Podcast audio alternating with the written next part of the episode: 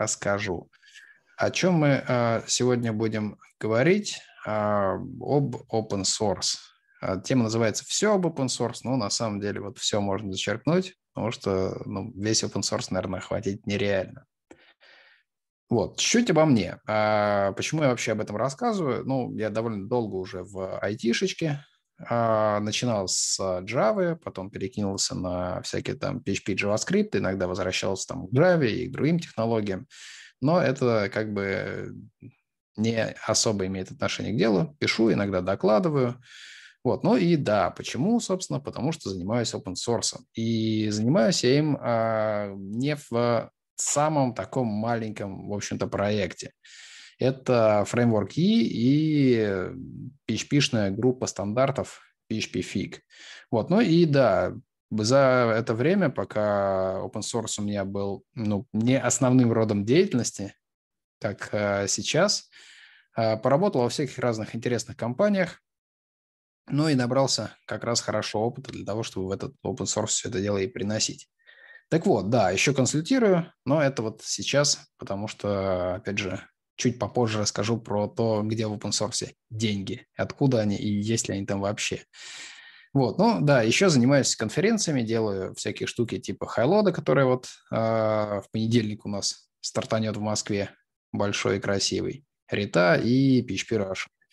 Что вообще такое open source? Ну, а восприятие менялось, оно менялось у меня, менялось вообще у многих. У меня было стандартное, наверное, для практически всех восприятий, когда сталкиваются с а, open source. Ну, типа халява, бесплатный софт, красота, деньги платить не надо, пользовать можно, кто-то добрый написал, красота, берем, фигачим. Супер. А, жадный Microsoft денег не получит. Ха-ха-ха. Класс. Вот, как меня, собственно, затянуло в этот самый open source, не как пользователь, но пользователя понятно, как бы халява и халява, я даже не представлял, кто это пилит, зачем, просто пользовался. Вот, в 2005 году а, я работал в компании Siemens, это, ну, одно из таких первых мест, там было что-то между DBA и Java-разработчиком, ну, в общем, такая работа как работа, вот, и оттуда, там, в общем, было очень много свободного времени, я немножко там еще и подфрилансил, прям, причем из офиса. Вот, ну и в 2007-м а, все это дело мне надоело, потому что было не так интенсивно, опыта мало, я ушел на аутсорс, на Яве пилить и набираться, собственно, вот таких хороших шишек. Вот, ну и на Яве, в общем-то, норм было, но тогда Ява была немножко по-другому все это дело работало. То есть сейчас мы можем набрать э, супер крутого железа, все скомпилить там по-быстренькому.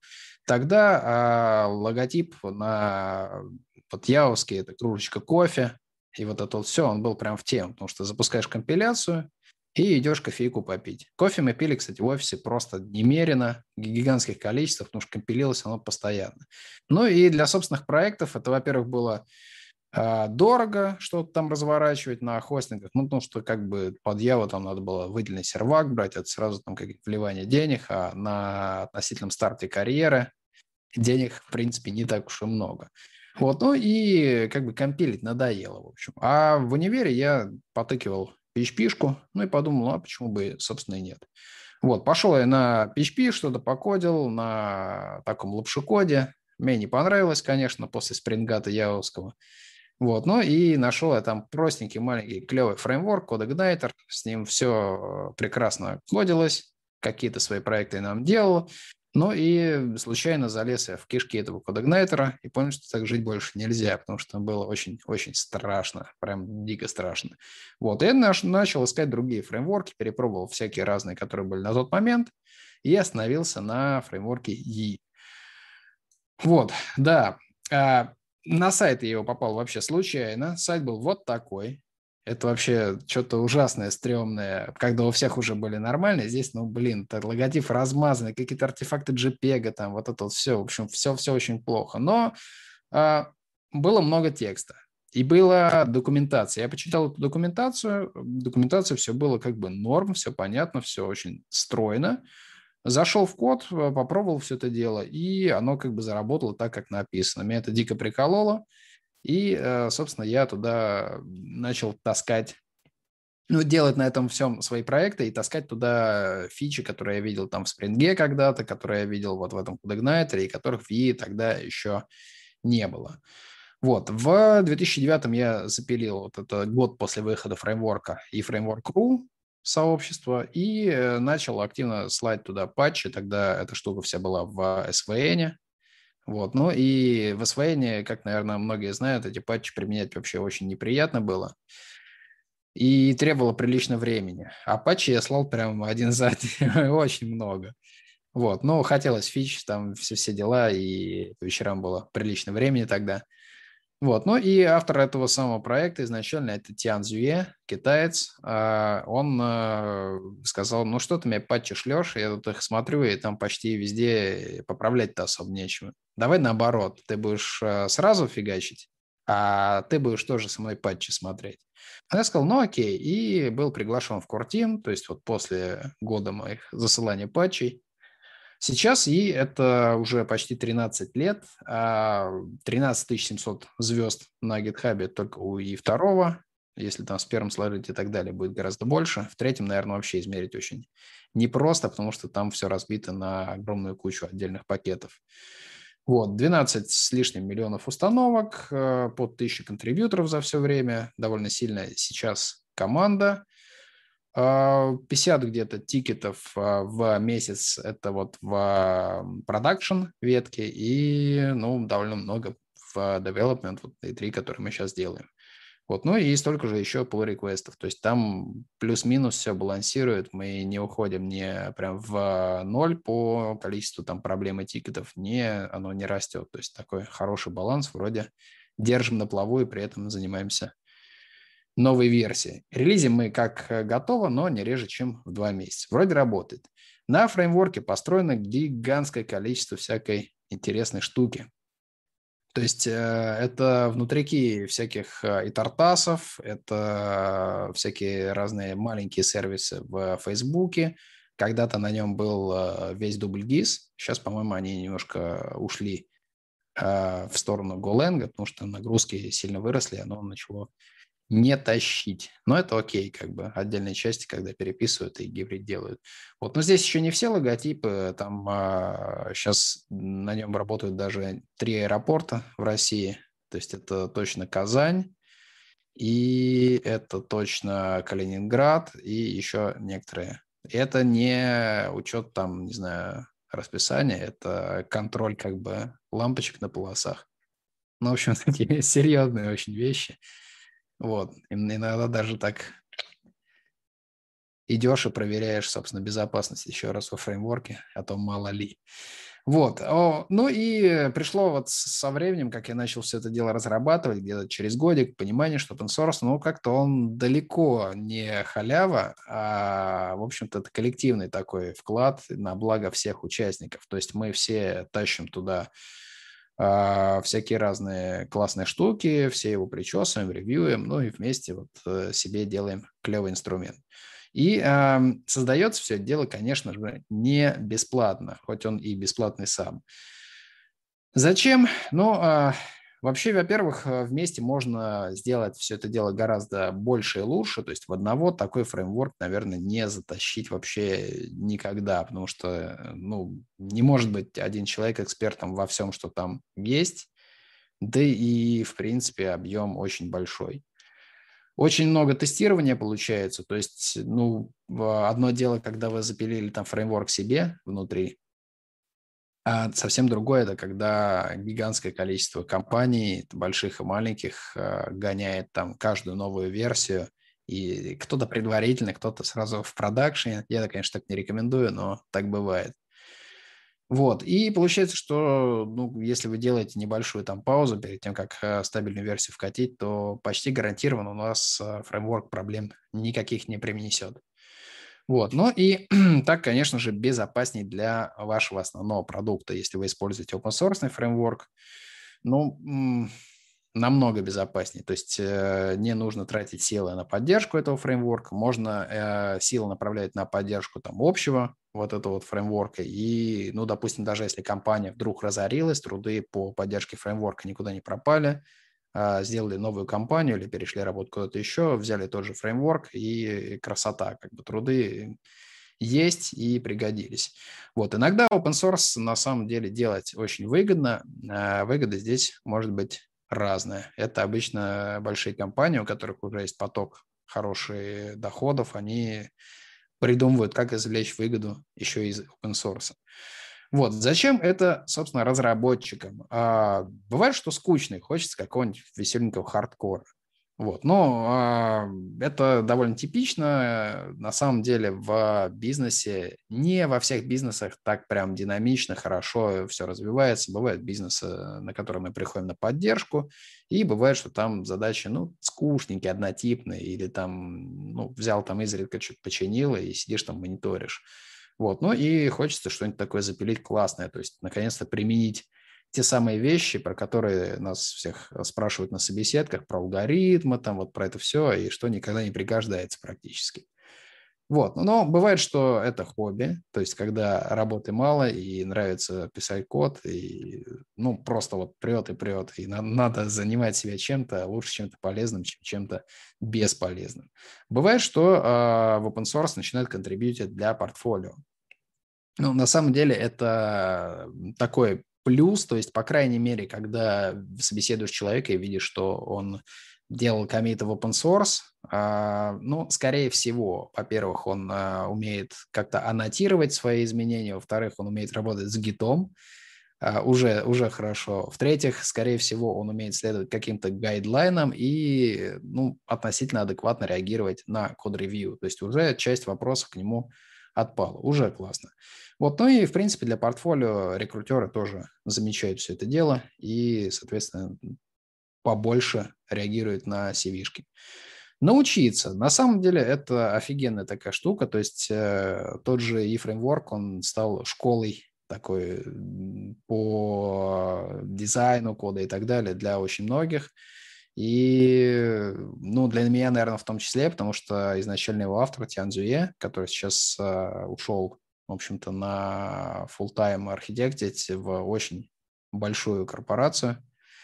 Вот, он э, был уже опытнее меня чуть ли не там на 10 с лишним лет, и естественно, что такая разница в опыте, и он терп терпеливо от относился ко всему, все ревью там подсказывал, как лучше сделать, вот, ну и учиться было, в общем-то, прекрасно. Вот, бывают, да, бывают на самом деле и какие-то еще свои причины. А, у всех а, разные. Кому-то хочется быть полезным, кому-то хочется просто там пообщаться с клевыми ребят, ну, кому что. Вот. Как, как вообще, что делать-то?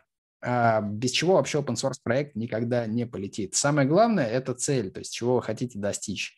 То есть вот э, если взять тот же e-framework, то изначально ну, мы просто пилили инструмент э, под себя, чтобы его в своих проектах использовать. Сейчас мы а, делаем и это, и у нас появились еще дополнительные цели, то есть мы хотим э, впоследствии еще и превратить это в некоторый бизнес. Это, конечно, такая очень супер амбициозная задача, вот, но я думаю, что у нас когда-нибудь все получится. А, главное, чтобы был еще лидер, то есть кто решает. Сообщество само никогда в open source не может определиться, не может решить не может э, задать прям а, направление. В сообществе есть э, лидер один или там несколько, которые ну, вообще а, задают направление проекта, которые имеют такое веское последнее слово в решениях по дизайну, по тому, что должно быть в проекте, что-то тащить не надо. Кстати, вот это очень важно, потому что в open source проекты прям супер любят затаскивать вещи, которые там ну, изначально не планировались. Вот, и иногда они очень классно написаны, но ну, никак не сочетаются с тем, о чем был изначально проект. Вот, как вообще готовить проект? То есть э, надо всегда описывать, э, как, что это и зачем, потому что есть дофига open source, который выложил, ну, как open source, кода какого-то, который выложен там на GitHub, у него нет ни описания, что он делает, непонятно, ну и люди говорят, блин, что-то мой open source не полетел. Вот так делать не надо, это ни к чему не, не приведет. Опять же, английский. Ну, когда-то давно э, я очень сильно удивлялся, какого фига все пишут там комментарии на английском, когда мы все там говорим по-русски и так далее, а потом мне на ревью пролетел проект на японском. Вот, и я понял, что, блин, надо на английском все-таки комментарий писать, а то будет очень плохо. Вот. А, опять же, документация. Без документации, ну, любой open source проект – это практически такой кусок непонятного трэша, и шанс взлететь у него есть только один. Это если это супер уникальный проект, который делает то, что никто в мире больше сделать не смог, вот тогда, наверное, туда придут люди и вам еще и документацию напишут. В, в остальных случаях нет, это нет документации, нет open source. Вот. Ну и, опять же, разметка, документация в коде, то есть мы не говорим про комменты прямо в самом коде, мы говорим про блоки для класса, функций, то есть для чего они нужны, чтобы, опять же, контрибьюторы, которые пришли, они понимали, что там. Вот. А опять же, важны тесты, и чтобы был continuous integration, ну, потому что и самим по ночам спать охота, зная, что у нас там все после каждого комита работает. И э, это еще и большой показатель внешним людям, что у вас э, все в порядке. То есть, что есть покрытие тестами, что эти тесты проходят, что все работает так, как задумано. Ну и э, да, особое внимание нужно Redmi. И здесь очень забавная штука, что у нас вот э, то самое количество звездочек проекту, ну, которое так себе на самом деле показатель, но достаточно большое количество мы все-таки набрали, и у нас а, в какое-то время а, прибытие этих самых звездочек сократилось, ну и мы подумали, что все, похоже, мы, э, собственно, достигли своего пика, будем теперь развивать так а, медленно, хорошо и, в общем, наслаждаться жизнью. Но нет, мы добавили в Redmi логотип, и количество звездочек увеличилось в полтора раза где-то за две недели. То есть это вообще очень странная штука, но похоже, что по психологии людям больше нравится, когда все-таки в полотнище текста и кода есть что-нибудь красочное и красивое. Вот. А опять же, э, стоит использовать стандарт кодирования, если он есть в языке, то есть это PSR, это вот в PHP или там э, какой-то другой, там из Python, по-моему, это PEP называлось, вот, ну и где что, вот, и да, мало выкинуть проект в open source и забыть о нем. Но вот есть пример, допустим, ВКонтакт, они сделали такое PHP на но не PHP, который компилируется в бинарник KPHP. Они его выкинули и, собственно, ни единого комита в него не сделали в течение, по-моему, четырех лет. Сейчас они его разморозили и начали делать нормально. Но тогда это просто было, ну, мы вот выкинули код, а сами делайте с ним, что хотите. Мы его развивать не планируем. Так это дело не работает, надо отвечать на тикеты. То есть, если вы выкинете что-то в open source, ну, мы ответственны за тех, кого приручили, и придется с этим работать. Вот, и э, да, стоит выбирать нормальную лицензию, не GPL. Но здесь, опять же, такое двоякое двоякая штука. Есть э, модель монетизации open source под, по двойным лицензиям. Например, так работает с MySQL и сейчас с MariaDB. То есть они а, выпускают под э, open source лицензии, которая требует э, открыть исходный код коммерческой программы, если она использует open source. И, естественно, ни, ни одной а, коммерческой организации такая штука не нравится – вот. И на этот случай есть вторая лицензия, которую можно купить как бы дополнительно за деньги, и она освободит от этого пункта. Вот. Но а, если вы хотите все-таки как бы захватывать рынок и вот это вот все, то надо выбирать лицензию, которая все-таки позволяет использовать э, фреймворк там и вот это вот все, весь ваш проект в коммерческих проектах без каких-либо ограничений. Ну, конечно, здесь опять же такая двоякая штука, но вот да. А, опять же, выбирать стоит версионирование, нормально следовать ему. Есть 7VR, э, наверное, сейчас такой отраслевой стандарт. И, э, в общем-то, ничего другого и не стоит сейчас брать. А, Все должно быть в пакетном менеджере, то есть это Maven, NPM, э, Packagist, э, что там у нас еще было. Ну, много, много есть всяких разных пакетных менеджеров, и для, инфра... для стека, который у вас, стоит использовать все-таки тот, который там принят и есть. Вот, ну и дополнительно делается обычно сайт поддержки, если проект уже стал большим, а, ссылки на сайт из репы, репы обратно, отключается все неиспользуемое, чтобы это выглядело нормально. а, в GitHub помещается тегами и пишется всякая разная метадата в GitHub. GitHub, кстати, классная штука. Он позволяет для open source делать э, всякие разные workflow по репортингу тикетов и так далее. То есть, э, когда мы, допустим, создаем э, pull request, там можно указать темплейт и в темплейте написать, что вам от юзеров нужно. То есть прям табличками будет выводиться – и типа там надо заполнить поля или еще что-нибудь такое. Вот это чрезвычайно удобно, чтобы не переспрашивать каждый раз у пользователей, которым что-то нарепортили, супер важные данные, типа там версии, в которой это произошло и так далее. Вот, ну и да, анонсировать релизы надо. А, опять же, очень многие сидят, э, пилят что-то, тегают и никому об этом не рассказывают. И опять же, сетуют на то, что, блин, мой open source, мой проект никто не использует приходится все-таки заниматься немножко и анонсами, маркетингом и вот этими делами. Ну и да, рассказывать о, о планах, стоит обещать, выполнять обещания. Вот э, мы в E3 сейчас не очень с этим, потому что вот э, и корона нас подкосила немножко, и всякие другие вещи. И у нас получается, что уже как Half-Life 3 немножко.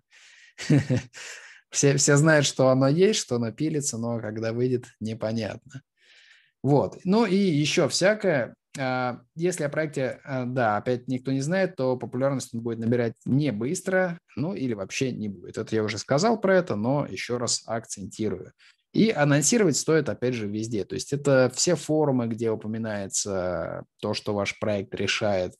Это Reddit, это Hubber, это все чаты, конференции, метапы. То есть если хотите, чтобы open source полетел, но надо поступать как э, Тайлер Дёрден из бойцовского клуба, то есть покупать дофига авиабилетов, ехать во все города и вписываться во все мероприятия, рассказывать там про то, что вы круто напилили и что оно всем надо. Вот. Как в любом open source э, проекте, в нем э, со временем образуется сообщество, и с ним надо работать. А, а это получается, что разные языки, разные культуры, разные точки зрения, и со всем этим, ну, не так-то просто. Опять же, а, стоит э, изучить а, культуру тех же штатов немножко побольше, потому что там а, особо сложно и с терминологией, и с выражениями, то есть прямо прийти и с ноги выбить дверь, как там в России принято в текстовом общении, там в чатиках и так далее, нельзя. Это сочтут сверхгрубым, и, соответственно, ну, ничего хорошего из этого не выйдет. А, надо быть всегда готовым признать, что неправы, потому что, несмотря на то, что вы автор или там э, соавтор этого open source, всегда найдутся чрезвычайно умные люди, которые принесут вам и скажут, что ну, что-то здесь не так, что-то вы сделали не так и так далее. Если вы не готовы принимать критику, ну, наверное, лучше не идти в эту область в принципе. Стоит всегда разговаривать на языке фактов. Опять же, то есть э, написали вам что-то такое интересное, думаешь, нет, такого не может быть, но все-таки стоит всегда проверять.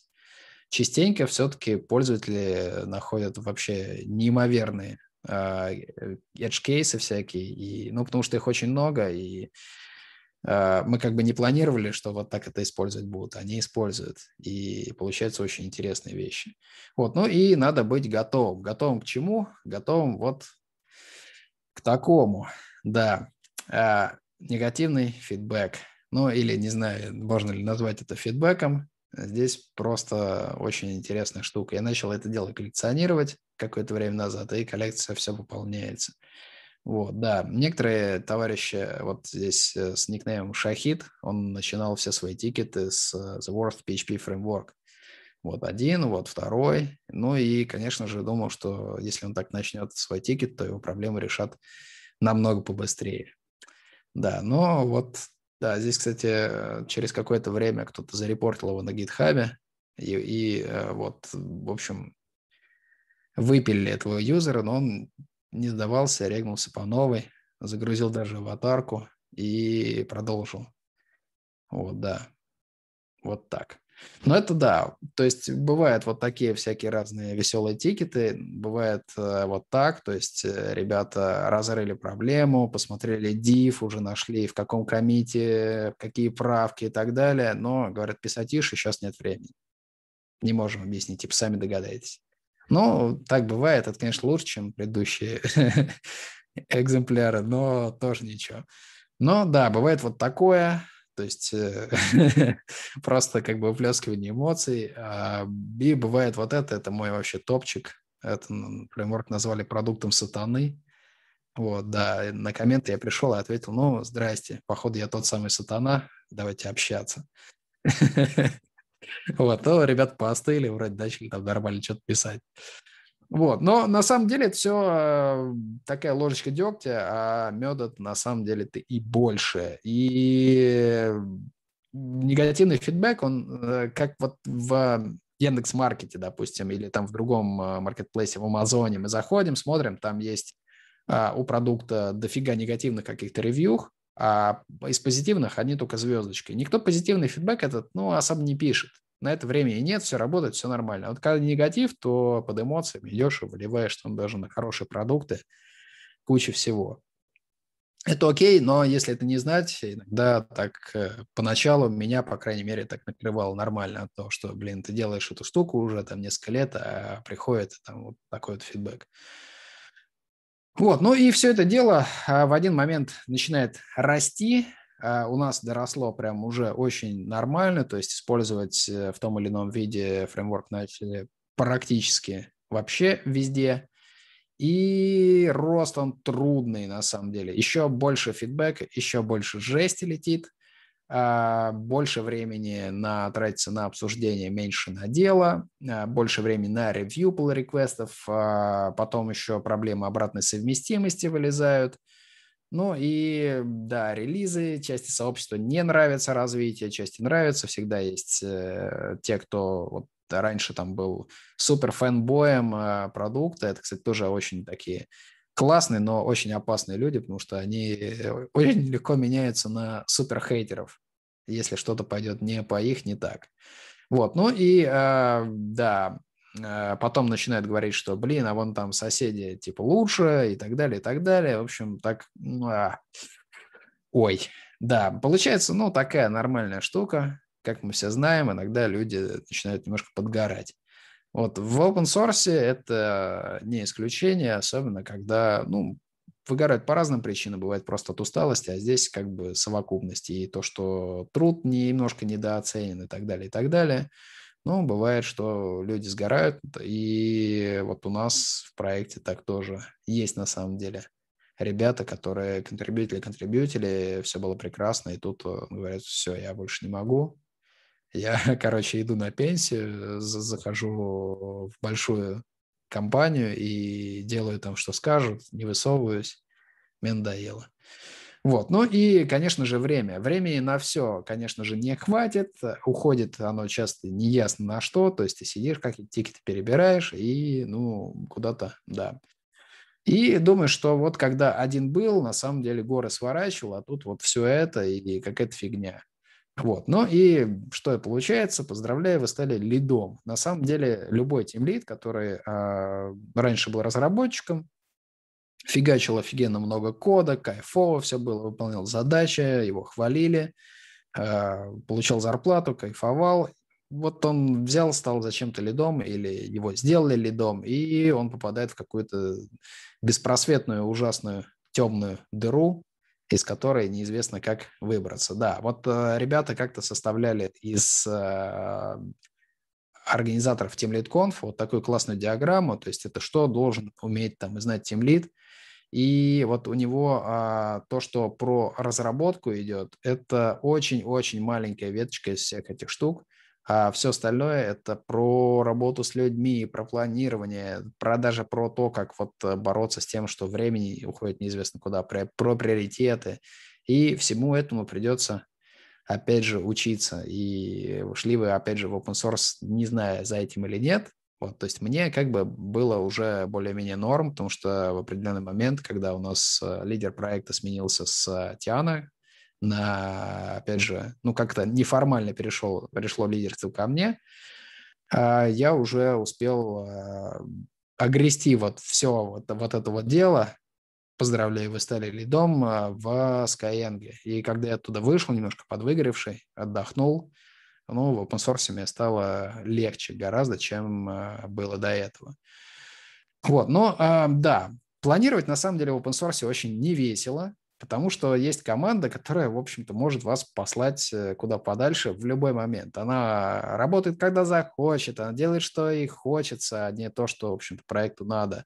Вот. Э, могут просто бросить какую-то задачу, не доделав. Э, могут решать свои проблемы, а проблемы проекта, ну, как бы пофиг. Ну, ну, у меня там не работает эта штука, я ее пофиксил, остальное мне не важно.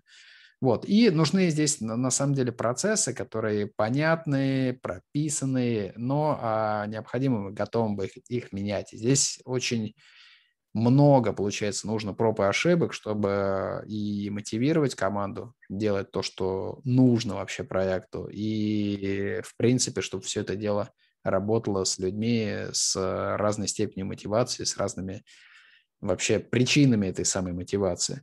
Вот, ну, а workflow всякие разные мы, опять же, там рисовали, обсуждали. Вот это вот для тикетов не самое такое а, простое получилось workflow, но вот так нужно. Вот. Ну и что делать вообще? То есть строим процессы, читаем а, всякие разные джедайские техники. Это, кстати, супер полезная книга, хоть и ну, достаточно не очень хорошо написано. Это такой сборная солянка всего подряд о том, как не упускать время, чтобы оно не уходило куда ни попадя. Вот. Ну и другую управленческую литературу, потом а, выделяем у себя дни релизов, дни саппорта, день кода, день автоматизации, чтобы, ну, без кода обычно лиды прекрасно обходятся в коммерческих компаниях с большими командами, но в open source вот нельзя, потому что, опять же, часть мотивации – это э, авторитет э, главного там человека, который там есть, и если он не, не перестанет показывать, что он там хоть что-то делает самостоятельно, то, соответственно, команда, опять же, ну, разбежится. И опять же, стоит всегда корректировать курс, хотя бы какие-то интерфейсы задавать и реализацию отдавать другим ребятам, у которых там чуть побольше времени. Вот, ну и э, начинает после этого легчать или нет, но на самом деле да, но не сильно. И можно немножко еще и автоматизировать. То есть это релизы, это создание репозиториев по шаблону, форматирование кода. Есть, кстати, офигенный инструмент Style CI, то есть мы его вкорячиваем в проект, и он нам решает просто вот на корню все споры табы или пробелы, сколько отступов делать там-то, как, где писать скобочки и так далее. То есть все пишут код вообще не парясь. Если кто-то вдруг допустил ошибку, эта штука сама переформатирует и сделает комит. Вообще класс. Вот. А шаблонные ответы, ну, в GitHub, кстати, позволяет такую штуку сделать, как вот в email есть там шаблонные, так и в GitHub есть. А, можно бота сделать, чтобы он на определенные вещи отвечал. А, много всякой автоматизации, вот, но и еще чуть-чуть начинает легчать. Вот, что еще можно сделать? Можно начать говорить нет, это просто офигенная штука, то есть не подходит проекту, не берем pull request и как бы не жалеем о том, что нет, ну, сорки, у нас такой вот проект. А, не критично сделайте сами. Вот за это а, очень сильно критикуют на самом деле open source проекты, говорят, что они там говнюки и все перекладывают на своих пользователей, но если бы это была все-таки коммерческая компания, и у нее было там туча ресурсов, ну, наверное, можно было бы такую критику э, считать обоснованной. А так получается, что, ну, не совсем. Нет тестов, не примем. Вот это, кстати, офигенный принцип мы его очень сильно и долго боялись, и как только мы его приняли, и прошло где-то полгодика, у нас, во-первых, появилось просто дофига тестов, а во-вторых, а, у нас а, появилась уверенность, что то, что мы мержим, оно, скорее всего, ничего не разломает. Это прям очень дорогого стоит и ускоряет очень сильно и ревью, и все-все-все. В проектах коммерческих э, я тоже начал придерживаться примерно такого же принципа. Здесь, конечно, есть исключения, когда начинает что-то сильно у бизнеса подгорать, там не до тестов и вообще ни до чего. Но если есть возможность, э, попробуйте у себя. Вот, ну и опять же, стоит делегировать. То есть э, все, что не хочется делать, надо делегировать. А не надо создавать там тикеты и сидеть и ждать, пока там сам кто-то возьмет. Если есть ребята, которым потенциально из сообщества интересно это было бы запилить, или которые хотя бы могут запилить, всегда надо сходить и спросить ребят, у вас там, может, времени будет попилить вот эту штуку, она офигенно интересная, нужная, но, типа, не, не по мне, сообществу нужно будет, но мне самому как-то не очень, как лиду проекта, но я бы втащил с радостью, если, если бы оно было готово. Вот. И чаще всего реально, ну, ребята находятся, и у некоторых это прям дико вызывает желание там или снова пописать что-нибудь еще, кроме вот этой штуки, которую попросил затащить и так далее. В общем, это такая хорошая активность в сообществу. Ну и делегировать вообще нужно не только, что не хочется, но вообще все, что можно. Чем больше делегируешь, тем потом э, лучше. И сосредотачиваться начинаешь только на тех задачах, которые прям, от которых реально светишься, от которых реально прям зажигаешься, и получается это дело на самом деле круче. Что вообще делать с освободившимся временем? Ну, а, можно действительно двигаться вперед. То есть э, среди всех, а, там, не знаю, бесконечных тикетов, тудушек и так далее, есть те, которые двигают э, реально проект вперед. То есть это какая-то следующая там мажорная версия или действительно какой-то перекрой архитектуры или интеграция с чем-нибудь. То есть вот эти большие задачи, на которые частенько не хватает времени, вот их надо всеми силами освобождать время именно под них. Тогда проект будет жить. Вот. Ну и можно еще порефлексировать, только не сильно увлекаться, потому что можно себя, опять же, загнать в какую-нибудь нехорошую ямку. Вот. А есть психологические аспекты. А, как вы видели по фидбэку, ну, немножко может пригружать от таких вещей. Вот. И бывает, что получается вот немножко вот так. Вот, ну, а, да, случается выгорание, случается негативный фидбэк. А, опять же, по приоритетам бывает, что люди а, ну, вдруг почему-то open source и вообще код становится для них там главнее всего в жизни, и на самом деле надо брать силы и просто выгонять их на улицу, там, погулять и так далее, потому что это вот явное, что, что что-то пошло не так на самом деле. То есть проекту это будет классно в кратковременной перспективе, но человека как бы очень даже может быть, что это дело все угробит, он просто выгорит и больше никогда не вернется. Вот, про финансовый вопрос, самое такое больное и интересное. Вот, есть э, такая замечательная картиночка, и это на самом деле супер правда. То есть э, на том же e-фреймворке работает просто овер дофига всего, то есть начиная там от аэропортов, кончая тем же там Сбербанками, но компании большие ведут себя вот примерно вот так. Держите звездочку, вот, и пока.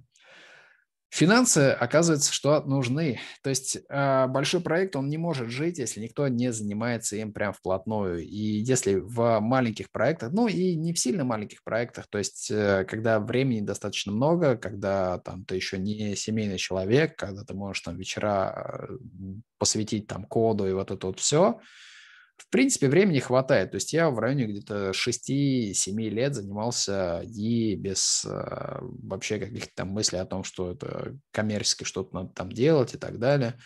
Вот. И э, потом оказалось, что э, времени на это надо все больше и больше, когда я все-таки стал лидом проекта. Оказалось, что либо я как бы бросаю в свои все фултаймы и большинство всяких парт-таймов, и ну или проект просто умирает, потому что главного человека нет, вот, и все идет на спад. Вот, но да, есть проблемка, что если заниматься open source, то нужно что-то еще и кушать. Вот, да, есть примеры. Есть э, примеры интересные. То есть вот что Xdebug, что и они чуть не умерли на самом деле от роста. То есть в определенный момент э, получилось, что времени на это дело надо много, а с фултайм не сочетается, а денег, опять же, брать неоткуда. Вот, но мы так более-менее порешали эти проблемы. Не все супер, но более-менее. Вот, есть э, другие примеры. Есть AT&T, у них вообще прекрасная история, то есть они, э, ну, далеко не open source компания, и у них были телекоммуникационные какие-то проекты, с, то ли э, телефонные станции, то ли еще что-то, и они писали для них э, какие-то протоколы, делали под них гигантское количество мануалов, и вендоры должны были брать эти мануалы у них сильно заранее, пока там все это дело оттачивается, вот это вот что-то подобие платформы, и по этим мануалам писать кучу интеграций, потом эти интеграции присылать им, они все это дело там ревьюют и так далее, и так далее. И это стоило чрезвычайно много денег. Они взяли, что сделали? Взяли и платформу просто выложили в open source. Вот, и сказали, что вот документация, вот все, а вы типа сами запи за запиливаете все это дело, и у них, ну, просто сильно э, отвалился гигантский, на самом деле, кусок трат на поддержку вот э, всех этих там коммуникаций и всего этого. То есть они, ну, не то, что прям э, профит получился, что они за это там денег получили, но, по крайней мере, гигантский такой пассив с них свалился. И это круто. Есть и, да, другие примеры, то есть есть PHP, э, э, там тоже есть немного денег, то есть PHP, э, он спонсируется Microsoft, но спонсируется очень интересно. Но не только Microsoft, сейчас еще JetBrains присоединились.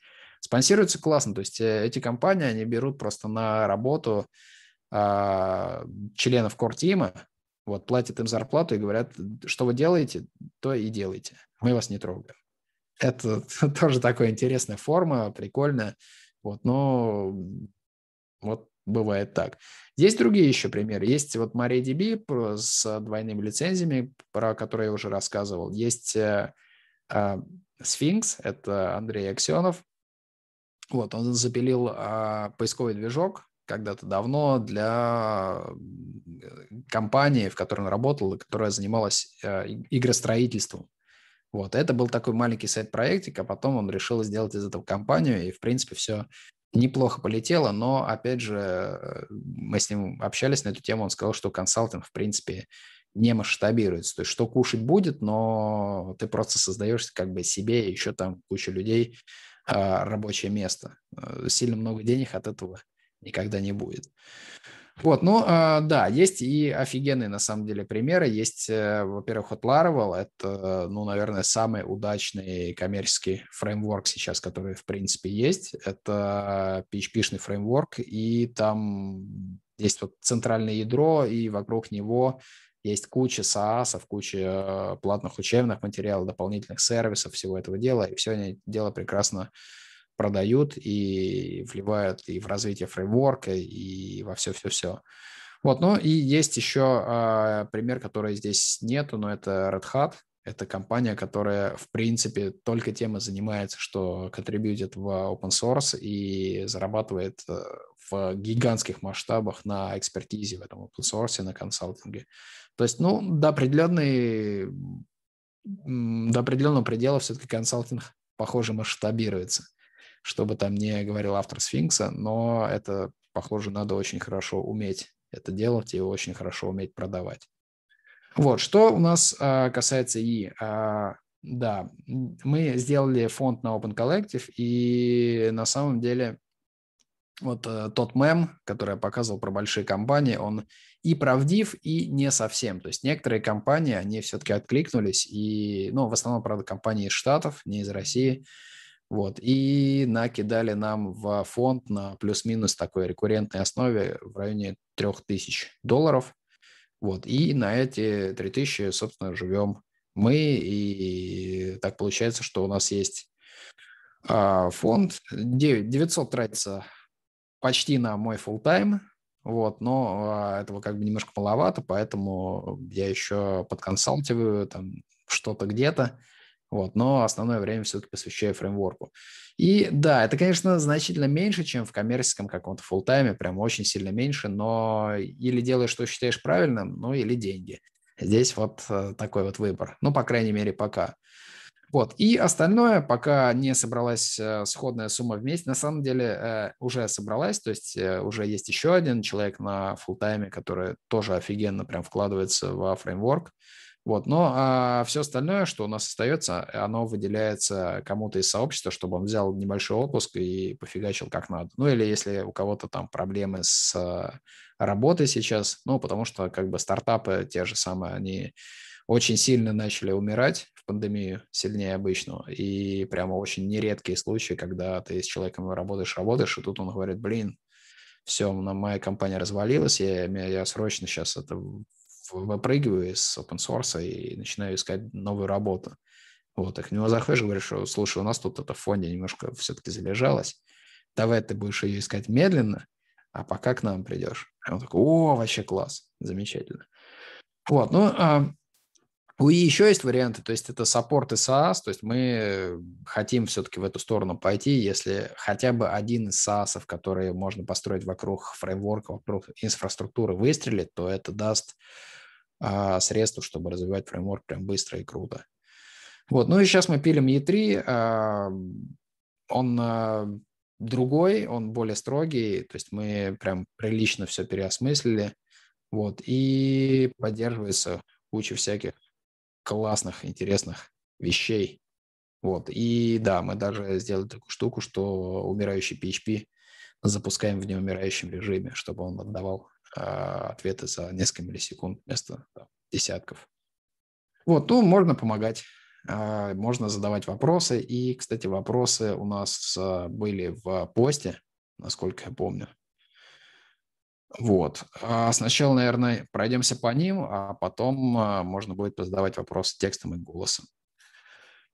Вот, первый вопрос был про то, как найти вообще подходящий проект, а, если, ну, где, где вообще хочется быть полезным. То есть я так понимаю, что хочется куда-то поконтрибьютить, а куда непонятно. Но это на самом деле немножко странно с моей точки зрения. И вот здесь э, закинули ссылку на CodeTraich, ну, это прикольно, но это то же самое, что и на GitHub поискать по лейблу Help Needed, э, там вылезет куча проектов, но это никогда не даст вам а, тот проект, который вам действительно интересен. То есть а, лучше всего взять и посмотреть, а, чем из open source вы пользуетесь на данный момент, и для начала решить вообще личные проблемы вот с этим софтом, который, ну, с которым работаете. То есть наверняка там есть какие-то косяки, там есть проблемы.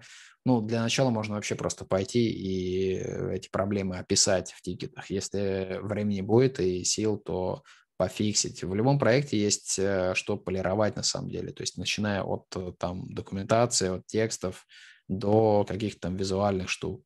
Вот. И несмотря на то, что даже проекты эти там гигантские, типа там, не знаю, Linux, всегда есть маленькие части, вот, и контрибьюторы, они очень рады, когда к ним приходят и даже вот такими маленькими вещами помогают. Вот, ну, то есть сервис, наверное, все-таки нет никакого, который прям подскажет, какой именно проект для вас.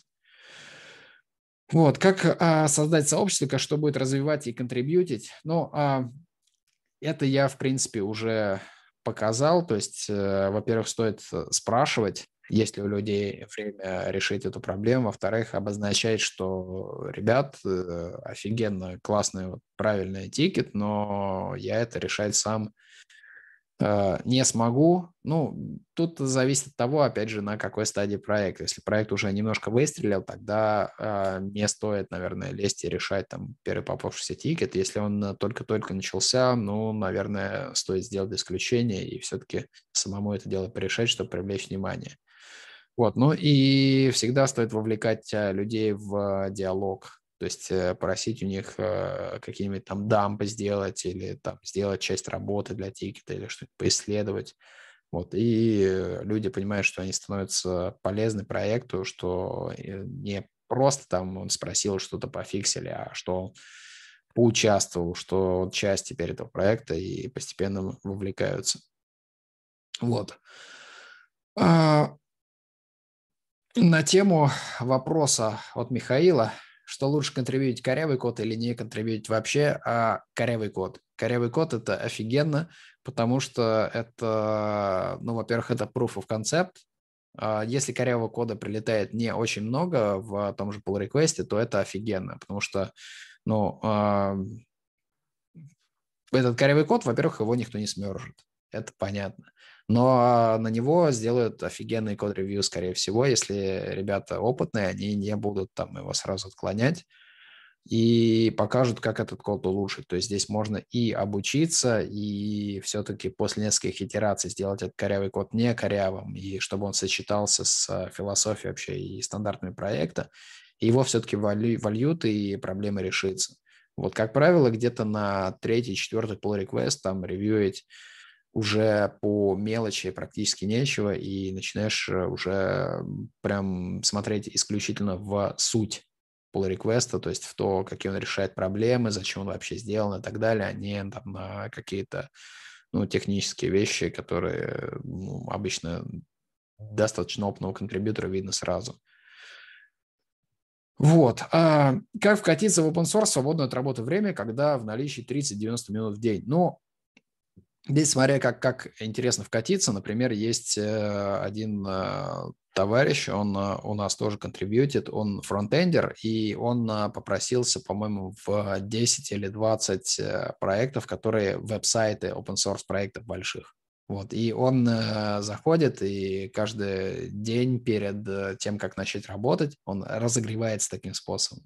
То есть у него как раз есть там 30-90 минут, и он берет и что-нибудь там в верстке улучшает, или там э, вставляет SVG отрисованные там вместо картинок, или еще что-нибудь. То есть такую мелочь делает, э, у него появляется там задор на full-time работу и идет туда фигачить. Вот это вот как э, способ вкатиться в open source.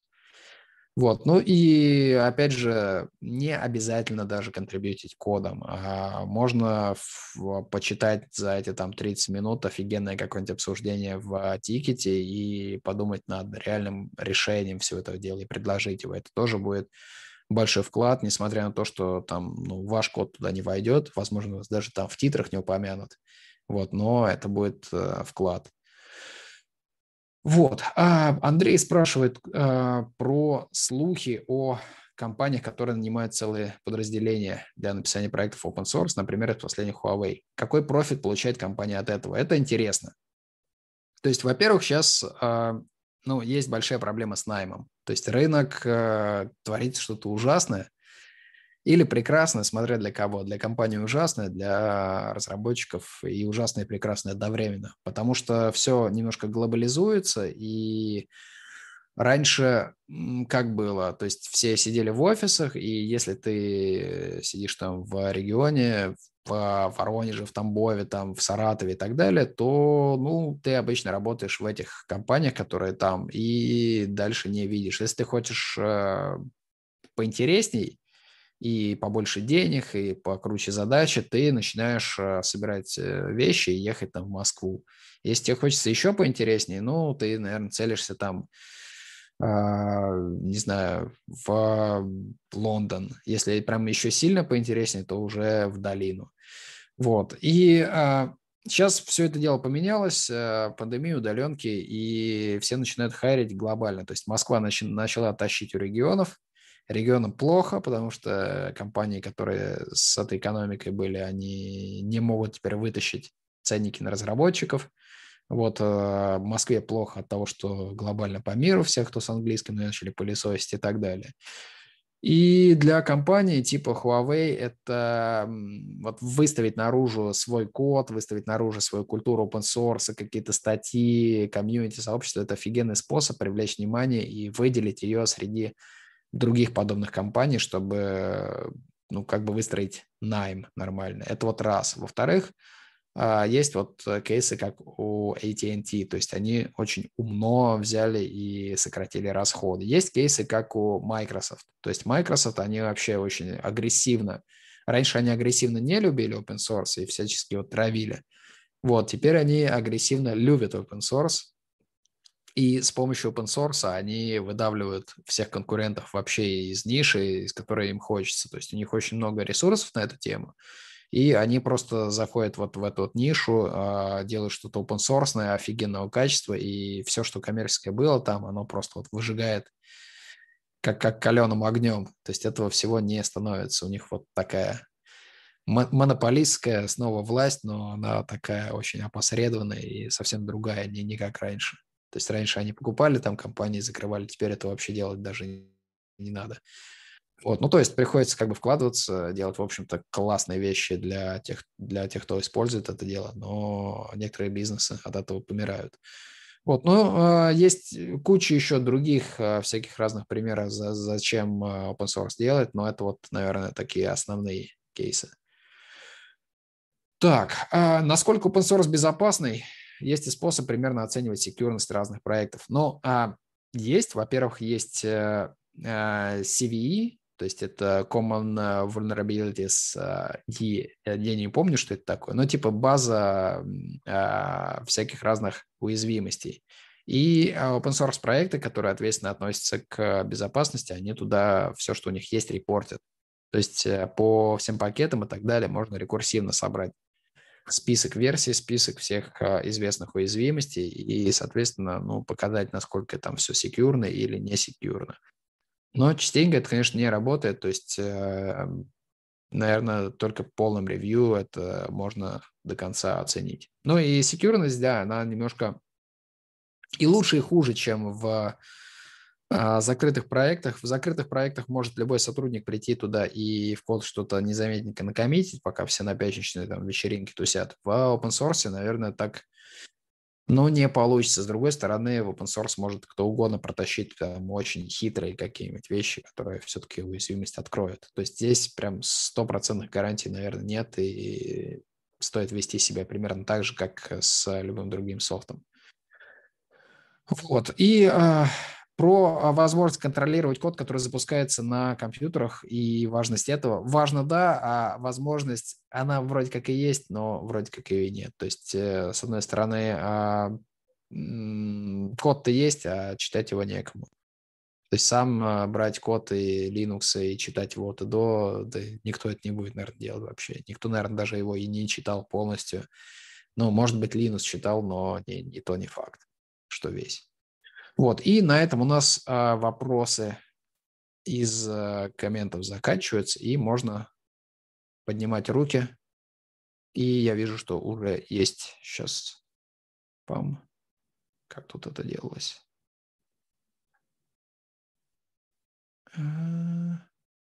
Привет. Привет, привет.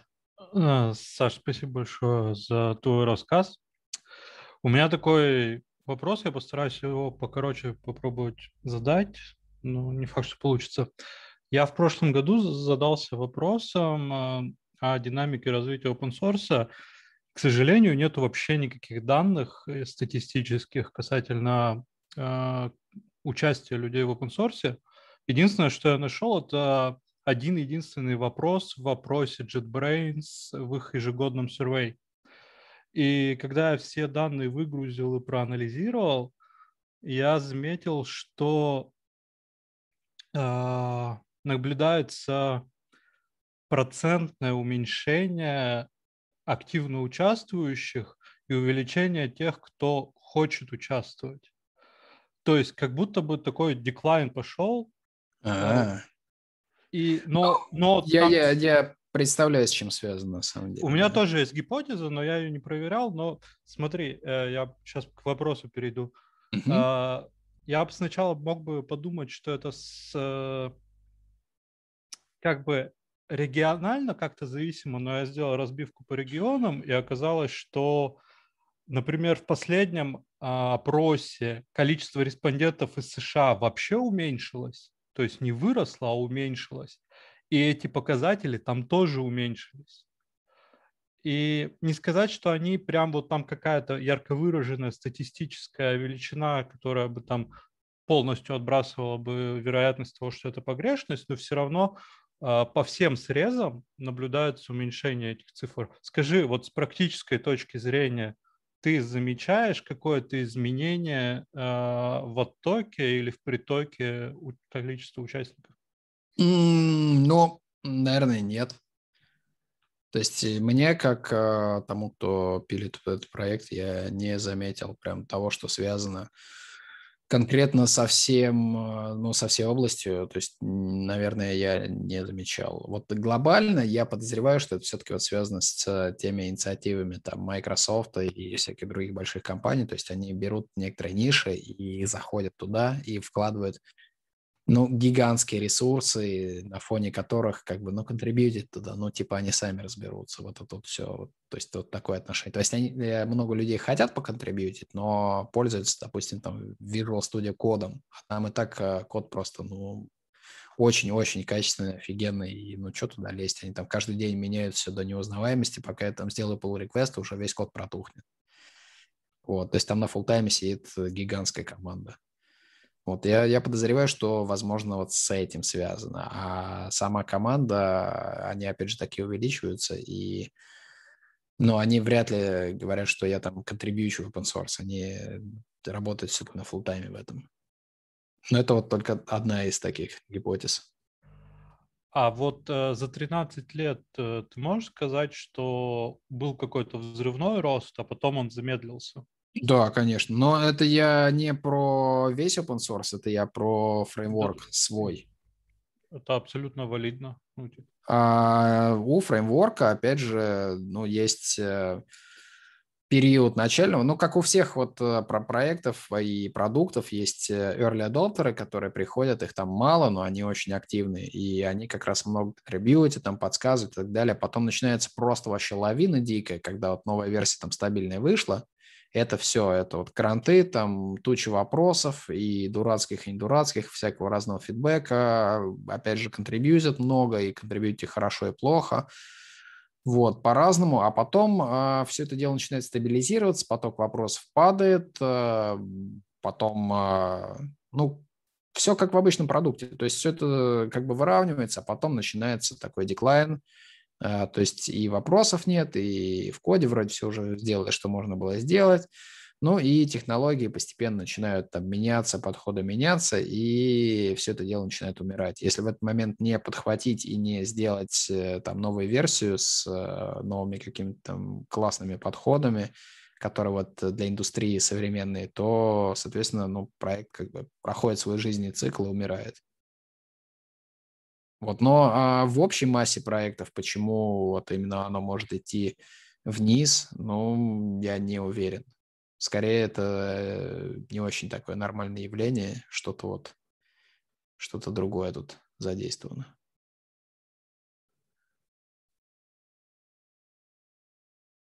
Да, спасибо, вопрос хороший был. Еще есть кто-нибудь? Можно я пока спрошу, пока народ думает? Эм, Хорошо. Так, сейчас я хотел спросить. А, вот как вообще, как э, организуется сообщество вокруг, когда вот у тебя там, не знаю, тысячи контрибьюторов, например? Есть ли какой-то форум или чат? Бывают ли да, сходки конечно, сообщества? Конечно, такое? конечно, конечно. Но у нас есть и форумы, и чатики, и если чисто по там суперрабочим вопросам, это тикеты на гитхабе. Дальше мы делали пару конференций вот, то есть ребята съезжались, прям все друг друга там увидели, было прикольно вообще.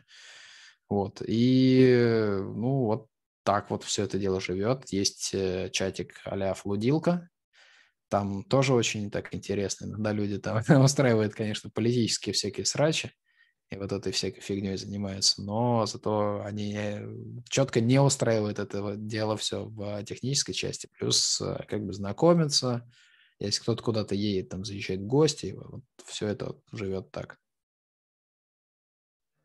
Классно. Я вижу, вот там Андрей снова поднял руку. Угу.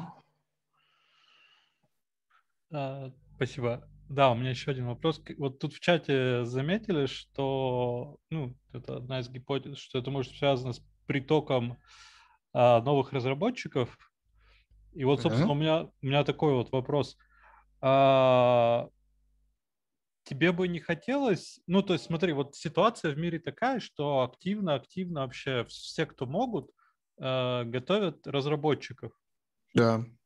Ну, и... всяких там курсов и так далее. Да, да, да, да. И вроде кажется, что э, людей, которые могли бы делать контрибьют, их должно увеличиваться как-то значимо. Ну, то их, есть... их увеличится значимо, но не сразу. То есть ты... Э, пред... я, я думаю, что это такой, ну, то есть э, рост он взрывной пошел именно всех вот этих вот э, школ там программирования, вот этих вот всех э, курсов там и так далее. А какие-то люди там обучились, и, ну, они пошли сначала там набирать опыт и так далее. А что такое open source там, и что-то можно контрибьютить, как контрибьютить, и вообще необходимость туда контрибьютить, у них она появится чуть попозже. То есть я думаю, что пойдет рост и здесь, но не сразу. Ну, у меня просто, наверное, э, моя точка зрения не очень... Я не репрезентативен, потому что моя карьера начиналась практически вокруг open source. Ну, то есть мы mm-hmm. используем... Ну, то есть мы делали на все на PHP с открытыми библиотеками. Ну, то есть mm-hmm. даже не было периода, когда бы я не пользовался open source. Поэтому я с первых там годов э, какие-то патчи, фиксы делал. Ну, у меня как бы был период, когда я не пользовался open source, и был период, когда я им пользовался, но думал, что это просто как-то халява, кто-то там делает, ну и ладно. Mm-hmm. Вот, Понятно. и он довольно большой такой был. То есть я подозреваю, что такие, как я, должно быть немало. Понятно. Окей, спасибо.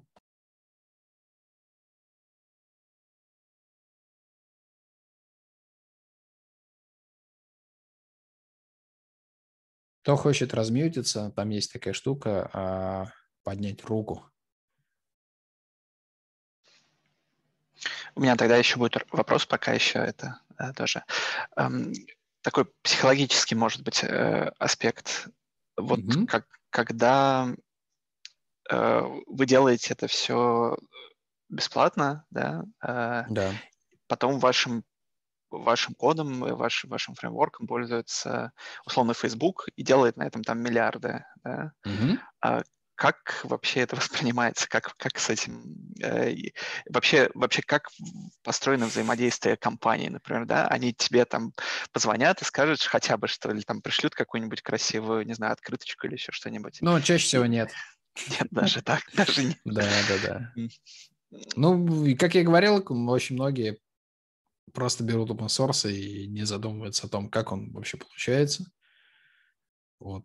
И поэтому, ну, вот, вот так вот получается. На конференциях, в принципе, когда ты приезжаешь лично, то есть э, находится достаточно много людей, которые говорят, о, это ты там сделал эту классную штуку, спасибо.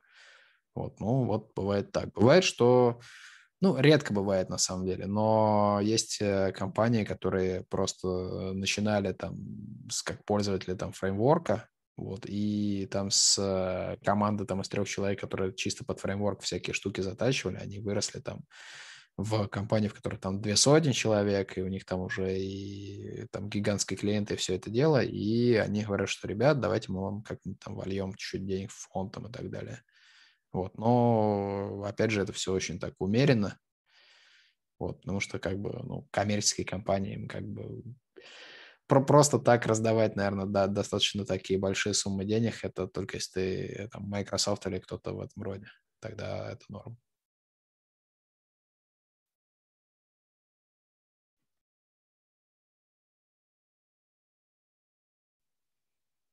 Данил?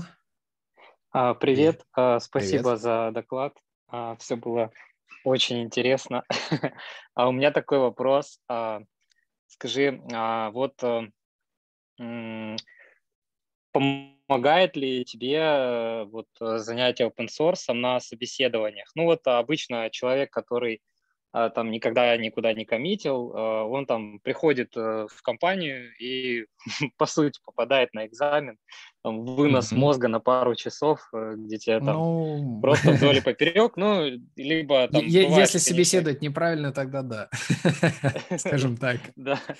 Э, ну, в любом случае, там, минимум час ты потратишь на то, чтобы тебя там как-то проверили твои там технические mm-hmm. скиллы. А, вот э, тебе, как э, там человеку, который контрибьютит в UE, а, стало ли проще в какой-то момент, а, там, грубо говоря, ну то есть вот мне, мне вот так со стороны кажется, как будто бы человек, который там занимается такими вещами, он может просто там по щелчку пальца, там, то есть любая компания, которая там работает на PHP, просто mm-hmm. там заходишь без всяких проблем. Вот, стало ну, ли тебе и, проще? И да, и нет. То есть, э, смотри, на самом деле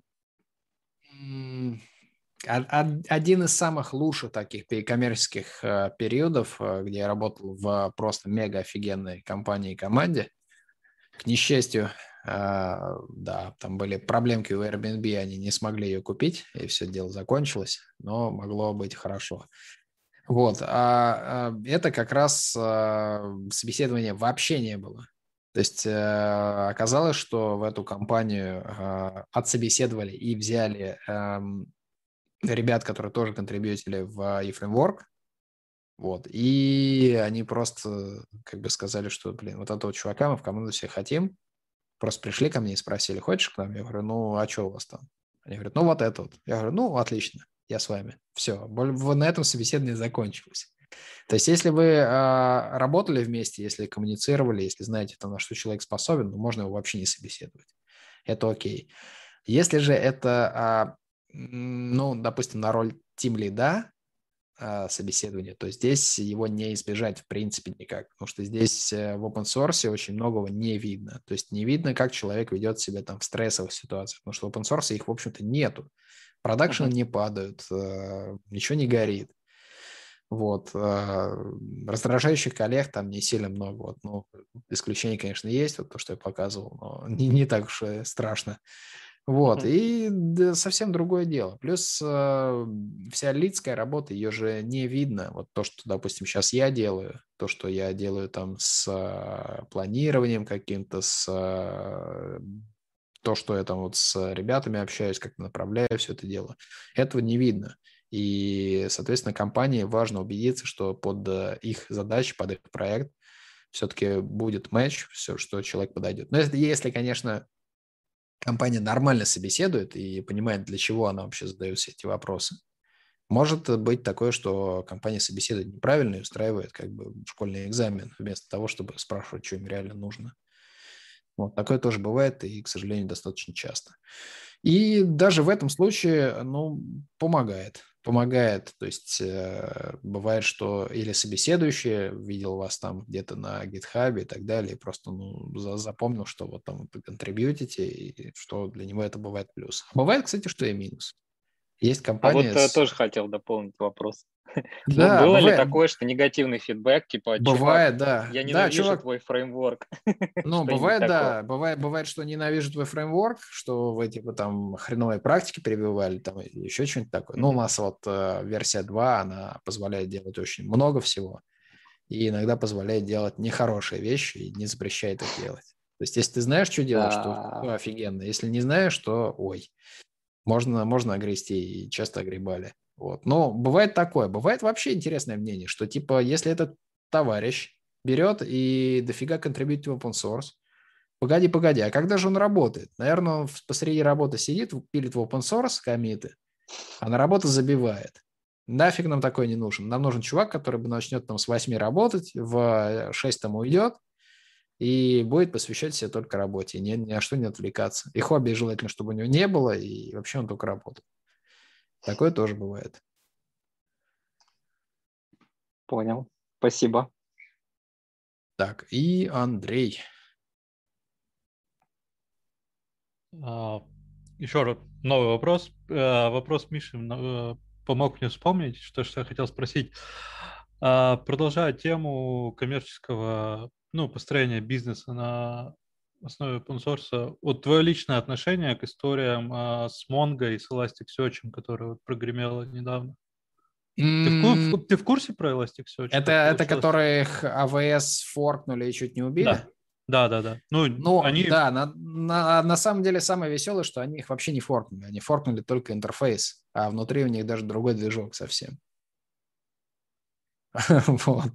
И я узнал вот это, вот немножко прифигел. Ну, это такое прям агрессивные ходы, они не очень красивые, но что поделать. Гиганты как бы бывают зарабатывают денежки и а убивают бизнесы.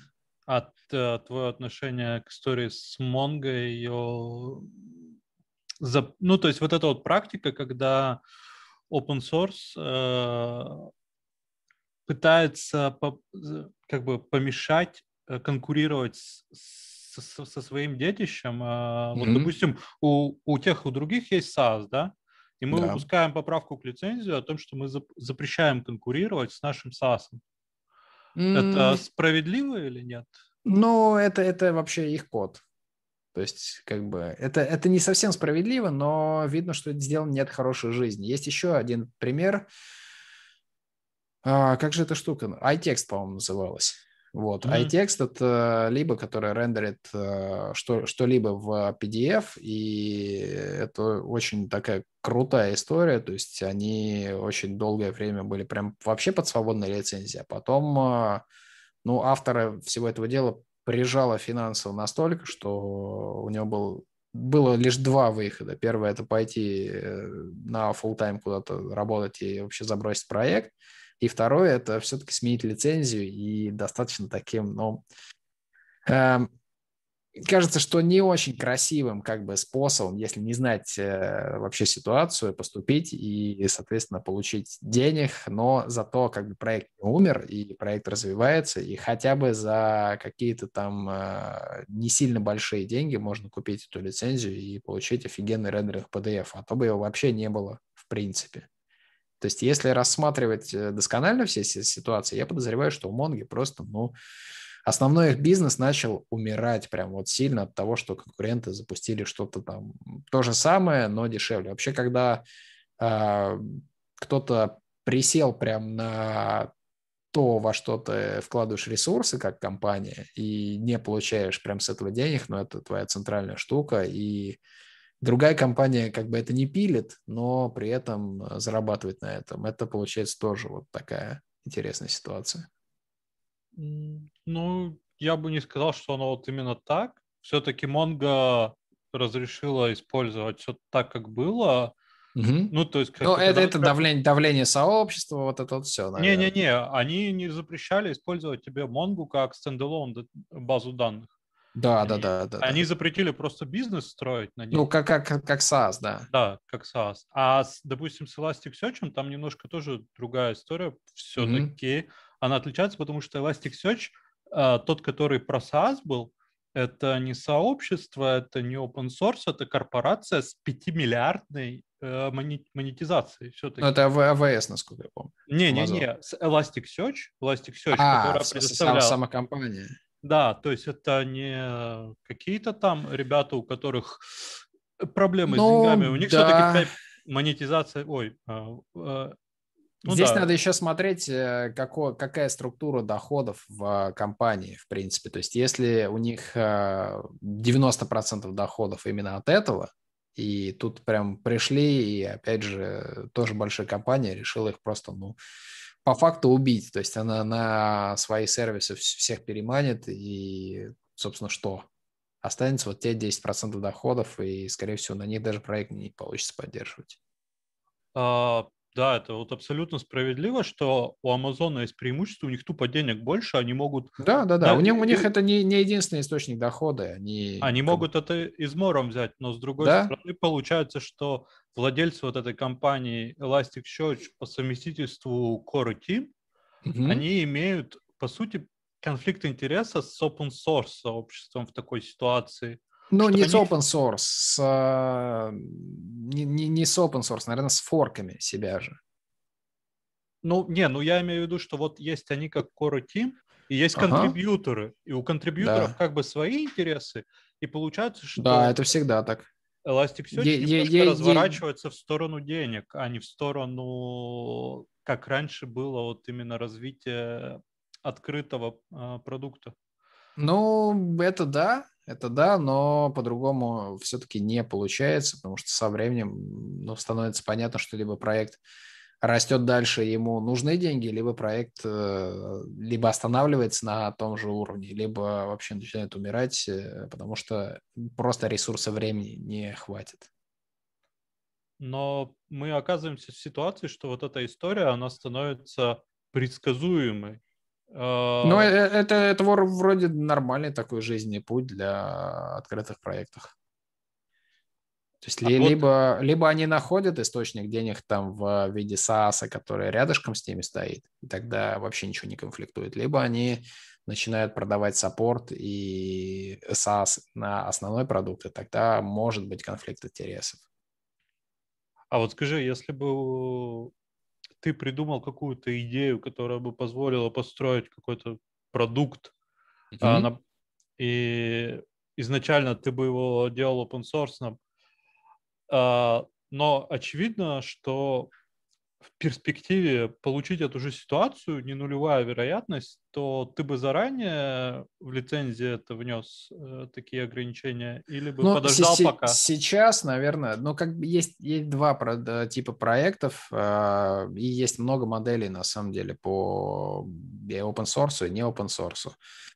А, есть проекты, которые чисто инфраструктурные, то есть здесь я не вижу прям супер смысла. Ну, как бы вот фреймворк, то есть фреймворк это не база данных, его нельзя взять и где-нибудь там захостить отдельно от э, кода приложения. То есть это просто не имеет смысла, и здесь mm-hmm. эта проблема не актуальна. Если бы я делал а, ну, базу данных, хранилище какое-то, ну, Здесь, наверное, все-таки пришлось бы в определенный момент, э, если бы я начал запиливать SaaS именно по хостингу этого дела, менять лицензию на двойную, потому что э, это по-другому никак, скорее всего, не продать, именно чтобы оно скейлилось. Это э, такая ситуация была как раз с MySQL и с MariaDB, и вот Монти, который автор всего этого дела, он как раз мне рассказывал, что 90% вообще доходов и успешности компании там MySQL AB и потом вот MariaDB, они как раз из-за того, что у них двойное лицензирование что MySQL можно использовать э, как standalone как бы на серваке, но э, если ты хочешь это сделать embedded решением, встроить там в какое-то оборудование, там еще что-нибудь такое, то приходится покупать лицензии. И они вот э, сказали мне, что весь саппорт и так далее, они далеко не перекрывают э, доходы от э, вот этого лицензирования. Его очень много. Понятно. Ладно, спасибо за твое мнение.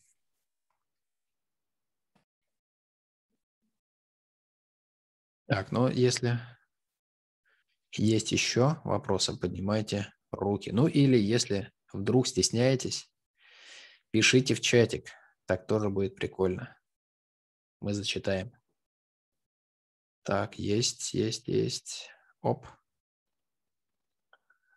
А, еще такой вопрос. А, скажи, пожалуйста, а что тебя а, поддерживает а, в моральном а, плане м, продолжать заниматься а, фреймворком а, на фоне, там, допустим, а, коммерческих, скажем так, предложений? Просто вот ты упомянул про этот фонд, да, там, и 900 долларов там плюс консалтинг. Я так понимаю, что full time плюс э, консалтинг это, ну, может быть достаточно такая, как бы, ну, нагрузка, скажем так, э, в то время как э, ты можешь, ну, скажем так, прямо согласиться на там 300 кокосек в секунду и полдня пинать балду, смотреть YouTube там условно и там, закрывать какие-то тикеты, как ну, обычно это бывает в Да, да, да. Иногда на самом деле тянет на что-нибудь такое принять.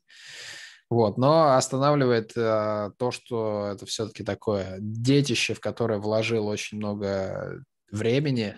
Это вот, во-первых, и во-вторых, это все-таки люди, которые всем этим делом пользуются, и люди, которые у нас э, совместно все это дело пилят то есть это, ну, как бы такие вот человеческие эмоциональные связи, опять же, что ну, мы как-то друг друга поддерживаем, общаемся, и вот этого, если я там уйду на full тайм и как бы запрусь и начну просто, там, не знаю, там заколачивать деньги, то будет прям супер сильно не хватать. Наверное, вот есть во мне какое-то желание там, делать э, хорошо окружающим, вот, и вот так оно выливается наружу. Понял, спасибо.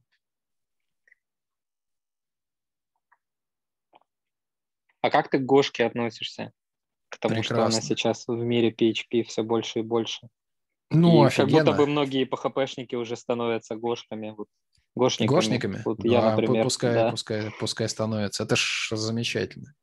Ну, во-первых, чтобы стать гошником и на Go писать, надо немножко чуть пониже уровнем спуститься. Во-вторых, Go, он офигенно сочетается с PHP. Э, и на PHP классно писать э, DSL, бизнес-логику, а, классно там не следить за памятью, вообще раздолбайствовать, э, да. классно привлекать там низкоквалифицированных ребят, чтобы они там написали у тебя 5000 адаптеров для какой-нибудь неведомой фигни, когда ты сам интерфейс отдизайнил, а на год так уже не получится сделать.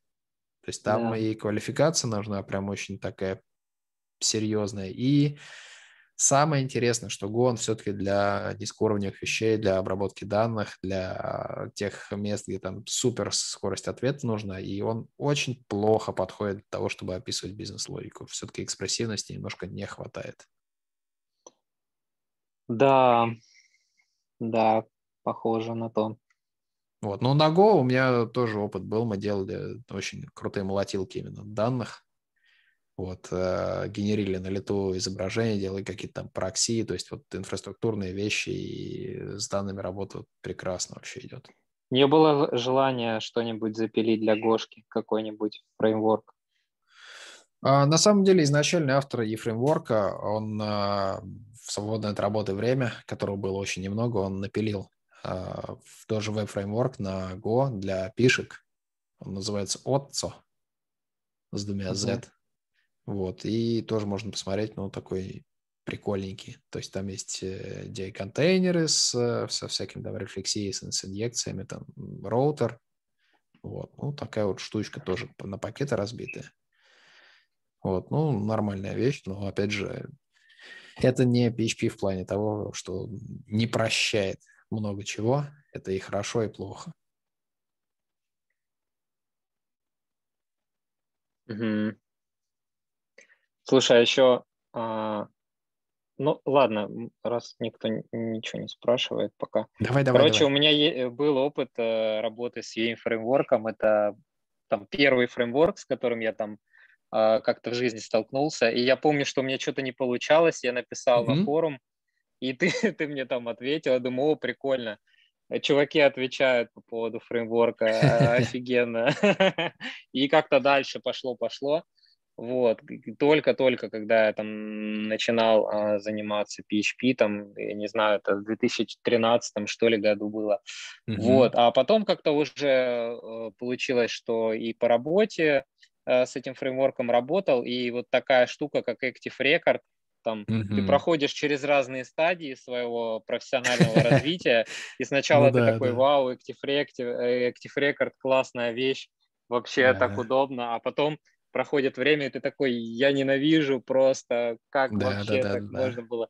И работал в компаниях, где, ну, скажем так, UI фреймворк использовался и, ну, не самым лучшим, скажем так, образом. Да, я видел. И вот дело. что ты думаешь на, насчет Active Record? И я вот просто перестал следить за mm-hmm. UI там э, с тех А пор, какая это версия была? Первая или вторая? Э, вторая, вторая. А, вторая вот. уже.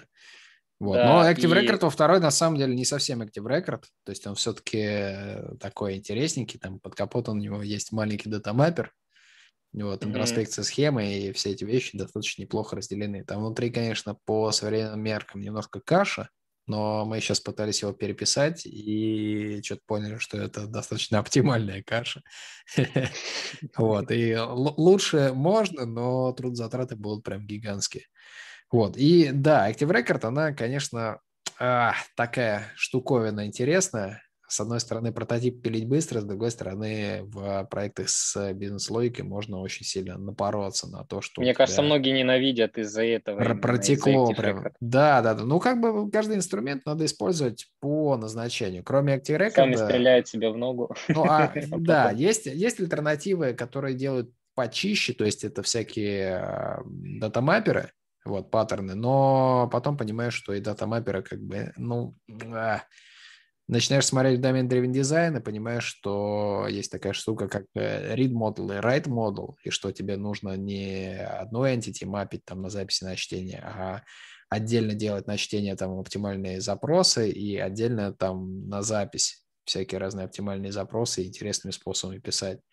Вот. И потом понимаешь, что тебе ни Active Record уже не подходит, ни ORM тебе не подходит, и что тебе надо писать просто репозитории в них делать там чуть ли не голый SQL. Или вообще писать во всякие там NoSQL и как-то реплицировать. Там, в общем, все очень индивидуально и зависит очень сильно от проекта.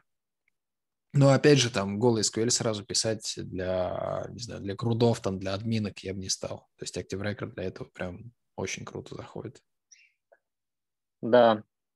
У нас был э, целый проект по уходу от Active Record в сторону репозиториев и всего, что с этим связано.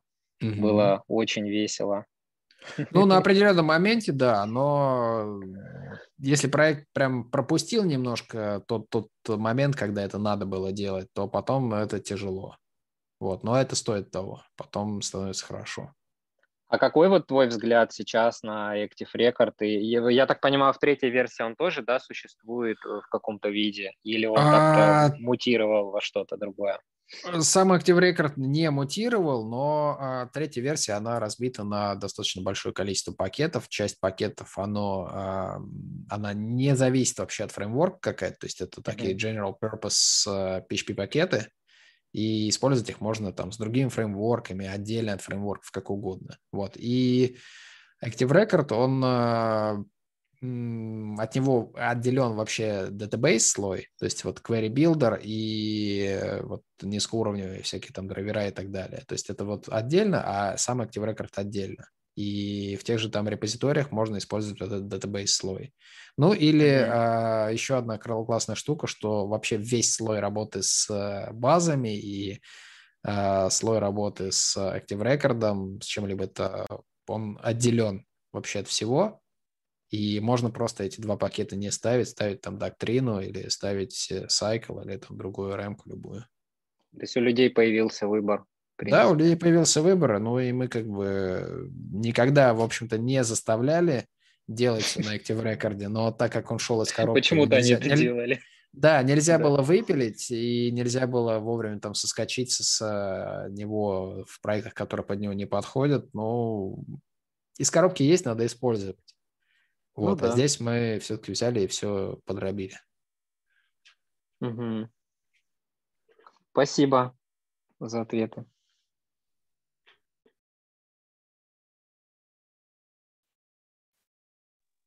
Так, ну если еще есть, давайте поднимайте руки. Это делается в Zoom. Я вижу вас много. Так, так, так, так, так, кто-то есть. Опа. Привет, Дмитрий. Привет. Слушай, э, вопрос, наверное, не по теме, но он очень меня интересует. Угу. Я когда-то начинал с PHP, и был раньше такой фреймворк, Zen Framework. Он и сейчас есть. Да, и потом в какой-то момент, по-моему, появился вот этот E-фреймворк, который mm-hmm. был очень-очень похож на Rails своей. Да, там, да, да. Мы посматривали.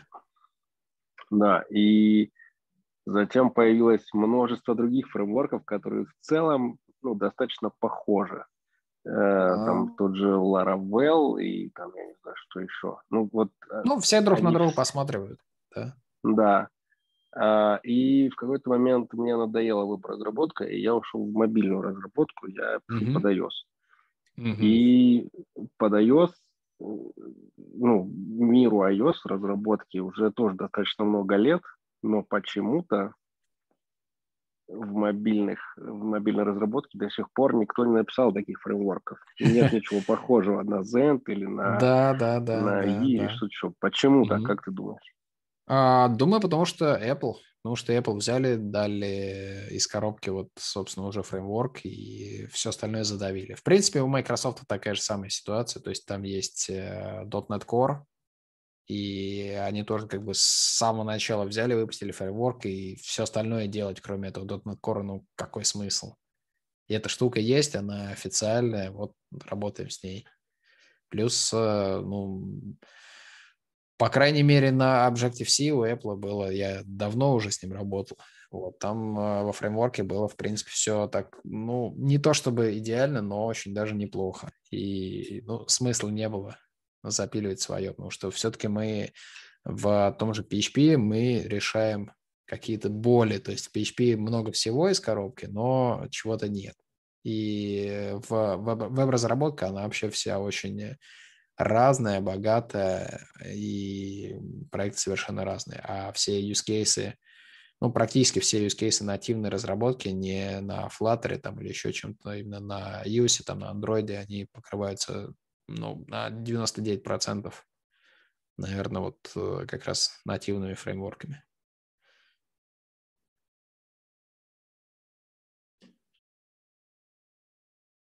Да, вопрос был очень даже интересный. И сейчас я в чатик скину еще классную штуку. Вот. 25 лет PHP – это такой большой-большой таймлайн. Я его помогал составлять для ребят из JetBrains. Вместе с ними мы сидели, я его ревьюил. И здесь как раз есть всякие разные фреймворки и так далее. И есть то, из чего, кстати, вырос E – это фреймворк Prada. Его запилили аж в 2005 еще году. Те, те же самые ребята, которые начали E. Вот. Ну и, как ни странно, он жив до сих пор. И есть у него даже такое скромное, но активное сообщество. Так, Дмитрий, еще есть дополнение? Когда я себя случайно замьютил, ага. э, хотел прокомментить твой ответ, что на самом деле даже ну вот в андроиде и в iOS не все так гладко, даже несмотря на то, что там Apple предоставляет какие-то свои фреймворки, к ним есть вопросы, и люди их решают каждый как может, и получается зоопарк каких-то решений, и все Но... равно я все жду, но когда же хоть кто-то вот на PHP э, там начинающий разработчик, это знаешь, как типа угу. на JS все писали свои там jQuery, на PHP да, все писали да, свой да. Zend или, или или что-то еще, а вот на iOS и на Android такого не пишут. И я не понимаю, почему. Но почему компоненты это пишут? всякие там э, пикеры, чего-нибудь, там еще что-нибудь такое. Вполне себе, Но это, это... тот же Android очень много. Ну, это UI-контролы какие-то, да. которые не очень-то... Ну, фреймворк, он же предоставляет много всего. Там, базе данных, коннекторы, какие-то там базовую архитектуру uh-huh, MVC, что-то еще. А, не, ну, вот... ну почему? Есть же всякие вещи, типа там CouchDB вместе с клиентом, который предлагает хранить и синхронизация проблемы решает, вот тот же Android, допустим. Вот, и не знаю, ну, наверное, есть какие-то проблемы, на которые все натыкаются, просто, наверное, пока никто не собрался с силами. Либо это да, проблемы не, не, не слишком у многих, ну, не знаю, бывает так. Все страдают, но никому не, неохота запиливать. Так случается. Вот в PHP просто уже какая-то такая традиция велосипедить. Все с этого начинают, и некоторые потом не останавливаются.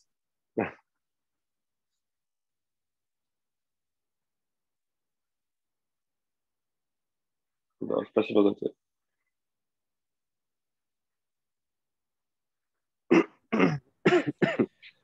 Слушай, у меня такой вот еще вопрос. Ага. Какой э, вообще э, open source проект ты бы назвал эталонным?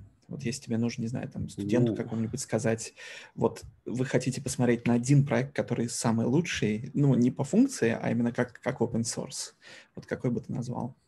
Mm, самый лучший как open source. Ух-ух-ух-ух. Да кто же его знает? Или что-нибудь, к чему бы ты вот, вот вы... Смотря, смотря что приводить в пример. То есть если приводить пример прям, э, не знаю, open допустим, который не сошел с рельса, не, не поехал ни в то направление, то это ядро Linux. Но я бы его никогда не стал приводить в пример там дружелюбности, потому что Linux ревьюет так, что потом люди, наверное, там плачут подушку долго. Вот, да. Если а, ну, не знаю, взять пример офигенных там каких-то штук, которые завернули рядом коммерчески, то вот Laravel можно назвать. А если взять там а, примеры, не знаю, там суперактивного сообщества и там супер креативности веселенькой, то можно взять э, там Drupal.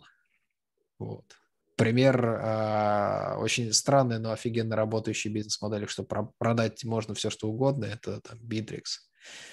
Ой, да. Вот, да, Bittrex страшная штука внутри, но продается очень неплохо.